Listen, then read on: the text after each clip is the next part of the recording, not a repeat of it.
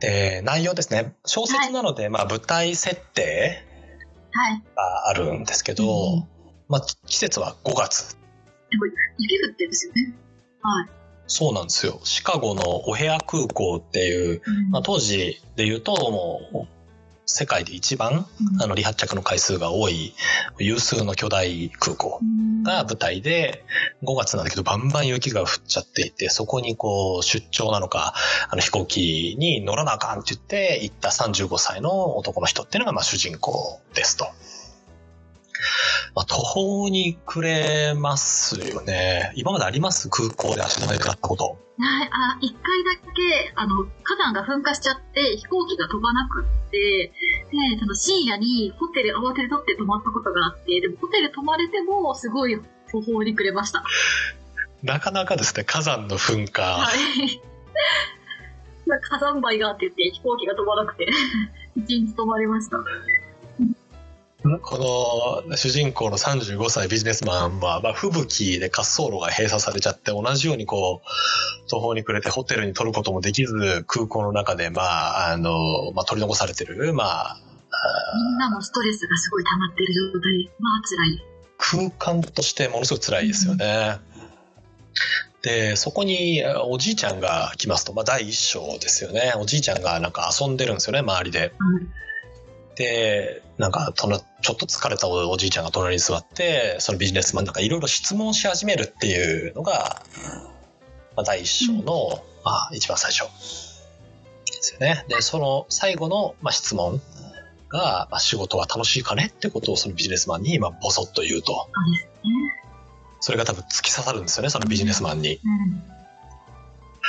どう、どうします？その火山灰で空港にいる時に突然横に来たおっさんから仕事は楽しいかね？って言われたら。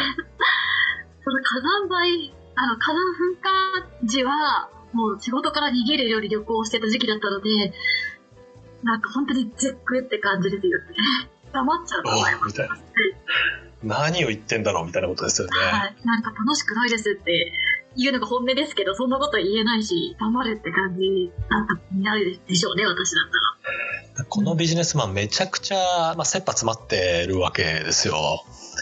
えーまあ、出張も嫌だったんでしょうね。なんかポツポツとこう不満を言い始めているんですけど、なんか私ここにすごくなんか共感している、なんていうんですか、まあおっさんの苦悩みたいなのがやっぱあって、はい。まあ、この人が持ってるこう心持ち仕事は楽しいかねっていう質問にまあダイレクトに答えられないんですよね直接答えられなくて、まあ、楽しいとも楽しくないともまあ言えないっていう状態ですと。でまあ、お給料もそこそこもらえていて同僚もいい人で、まあ、真面目に自分は働いてますと。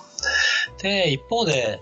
出世の見込みっていうのはそんなにこうあるわけではないしなんか不満をうわーっというこう吐き出せるような職場環境でもないと。で実はこの自分で会社に勤める傍ら、まあ、友人と新しいビジネスを始めてみたもののなんかそれもうまくいかずに畳んじゃったみたいなこう経験があって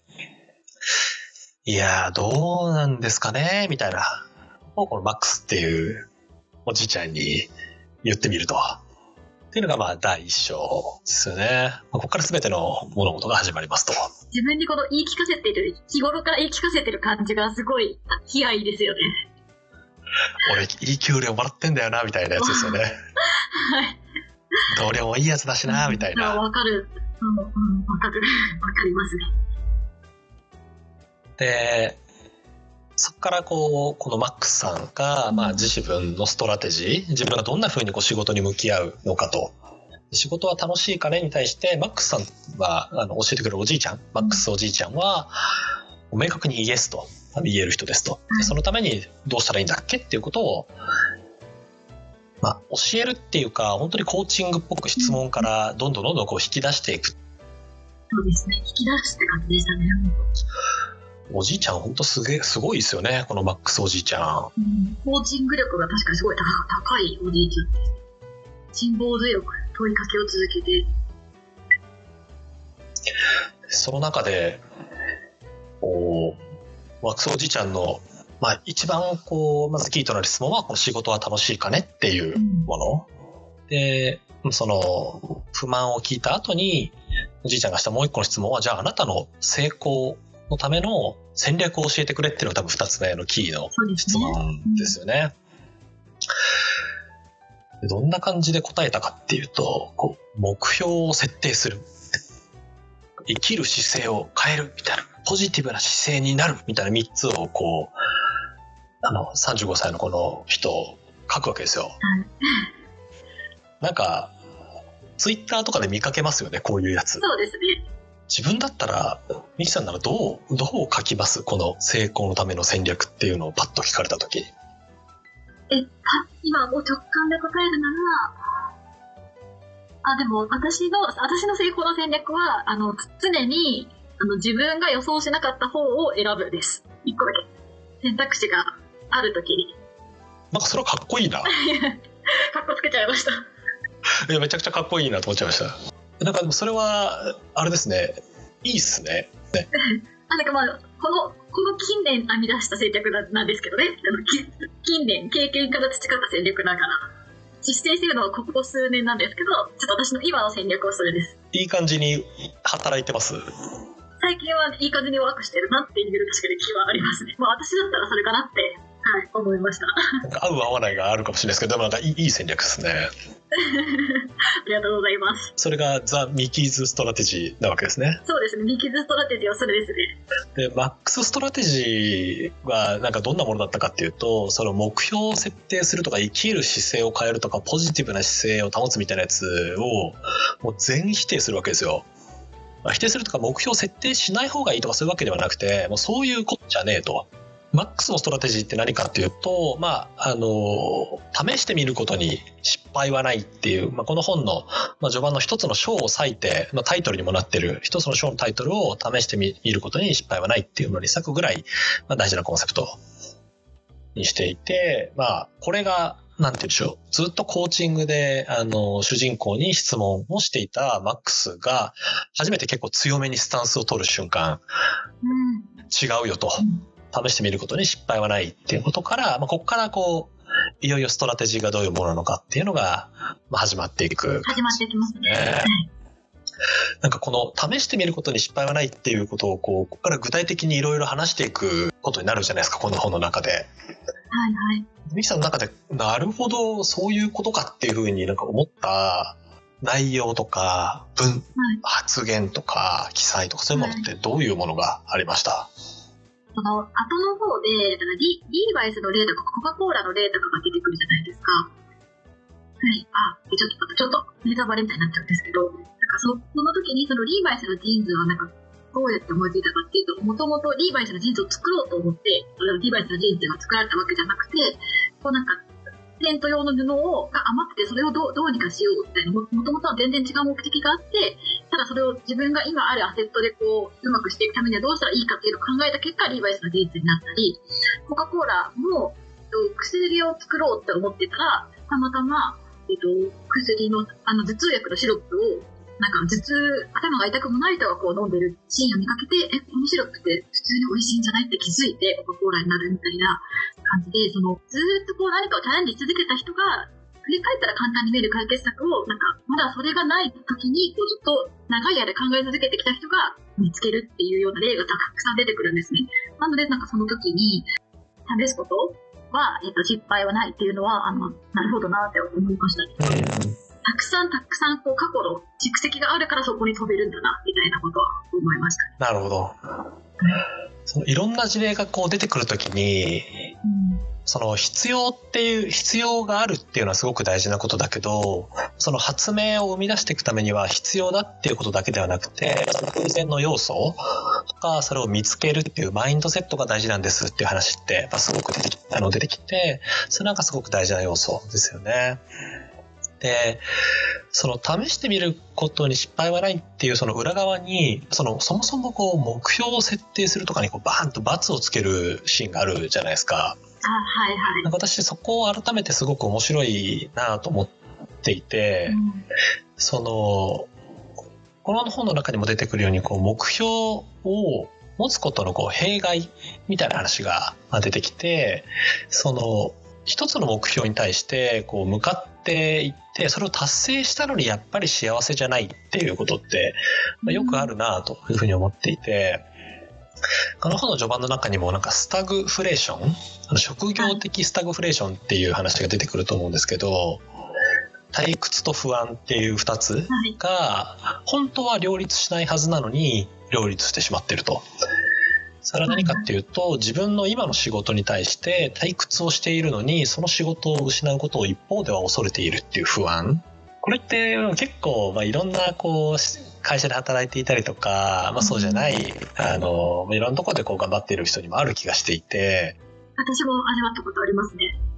はい、やっぱありますよね。なんか今の仕事別にめちゃくちゃいいわけじゃないんだけど、なんか退屈だな。でも一方でそれの仕事明日クビになるって言ったらそれをなんか怖いなって思う気持ちとか不安っていう気持ちがあったり、なので目標を持つっていうことはある種そのスタグフレーションに突っ込んでいくことね、一つじゃないかっていう話があって、なんか目標っていうものに対して、まあ、時間とか進歩がそれに対してこう、えー、10%進捗しました、20%進捗ししましたっていう直線的な見方が本当にできるんですかっていうことを、マックスはまずこの35歳の人に説くわけですよね。油の乗ったサラリーマンに。はい、あなたは本当にそうだと思ってますか？みたいな。でそんなことではなくて目標もどんどんどんどん変わっていくし目標ってことは君を待っていてはくれないよという話をしてなんか目標よりももっと大事なことがあるんじゃないのっていう話をします。なので目標を持つことがいけないわけではないけど、まあ、単純にそれを追っているだけではなくて、もうもっとただひたすらに今日より明日、明日より明後日っていう違う自分、もっといい自分、ワクワクする自分にまずなっていくっていうことの方が、あ大事にするべきことなんじゃないのっていうのがまずマックスさんのストラテジーの一個ですよね。で、なんかその中で、いろいろ試す中で、原作の方を読むと分かるのは、試してみるっていうことは多分まさに今一個だと思うんですよね。新しいことをやってみる？昨日やってなかったことを今日やる？今日やってなかったことを明日やるっていうのは素晴らしいんですけど、なんかもう一個、英語版を読んで思ったのは、あの、試してみるってことを、英語では experiment っていう訳というか、まあ、あの、もともと言葉を出てるんですよね。実験っていう言葉を言っていて、 experiment never fail。で、実験っていうことは失敗はその定義上起こらない。試すってことだけじゃなくてもっと実験っていう広い概念というか捉え方をしてるのがなんか個人的にはすごく面白いことだなとポイントだなというふうに思いましたね。そうですね私もそれを聞いてその私結構そ試してみようトライみたいな感じでこうちょっとやってみるみたいな使い方の試すっていうのだと思ってたんですけどそそういう試す以外でももっとそう長い時間軸の試すっていうことがありかなっていうのも確かにって思いました。その、さっき、まさにおっしゃってた、いろんな事例が出てくるんですけど、まあ、コカ・コーラとか、リーバイスとか、そういう人たちってこう、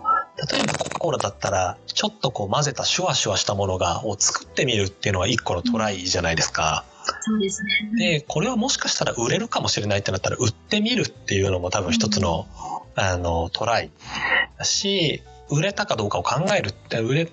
なんかちょっと売れた時にもうちょっと違う人にも売ってみるっていうのもある種のトライだし、なんかそのトライをしてそこから学んで発見をしてみたいなところが多分一つの、なんちゅう実験の型というかパッケージというか、そこまでやってやっと多分ここで Max Strategy っていうところの、まあ、試すっていうことがやっと終わるっていうことなのかなっていう感じがしますよね。一個一個のそのトライでこう失敗しても諦めずにちゃんとなんかパッケージングする力みたいなのがエクスペリメントっていうことなのかもしれないですよね。私も大学院であの文系というか経済学系の大学院に行ってたんですけど、はい、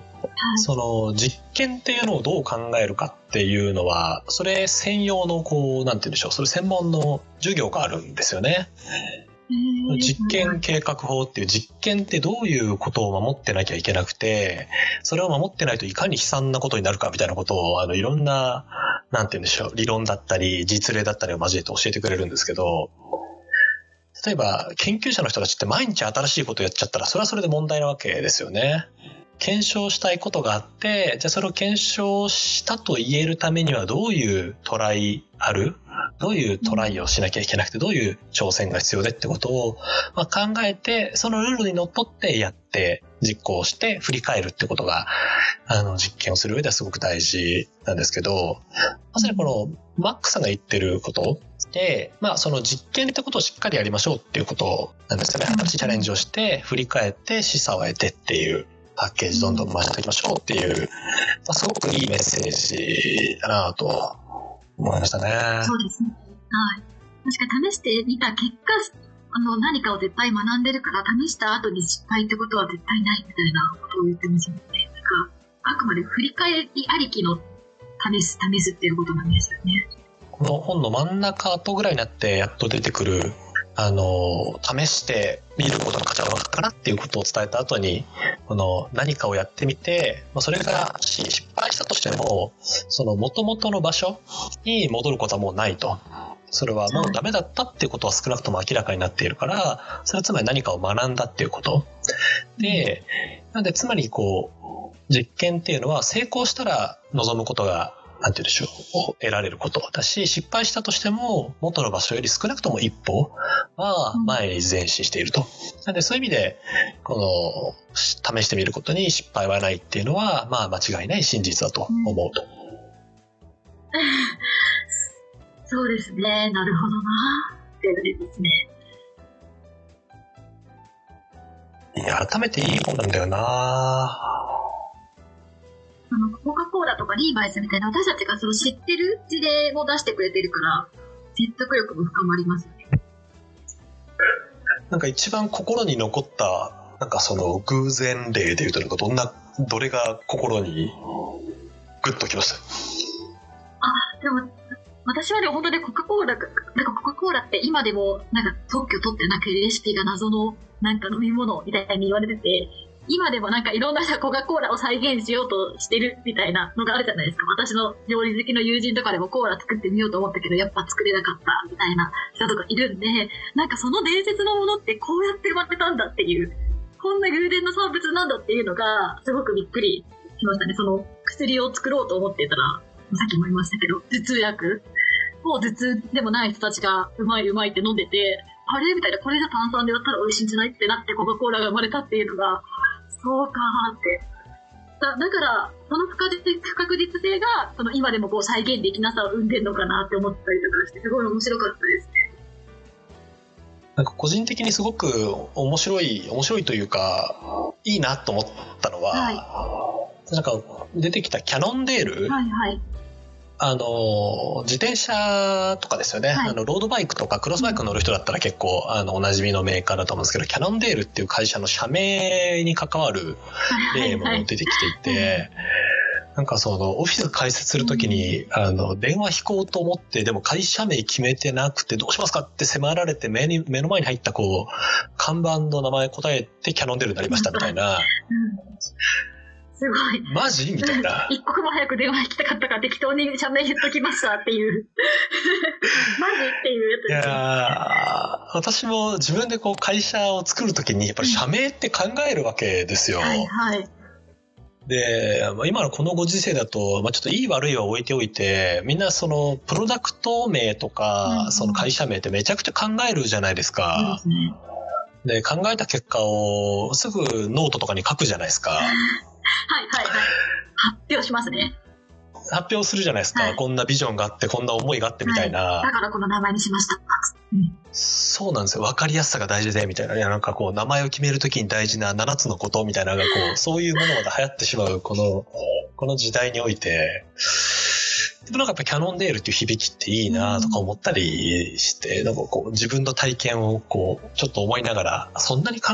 え抜くことは、まあ一回脇に置いて、まあ偶然に身を委ねていってもなるようになるのかなみたいな気づきをくれたのがキャノンデールでしたね。はいはい。そうですね。一個一個そんな考えるのやめようって感じですね。そうですね。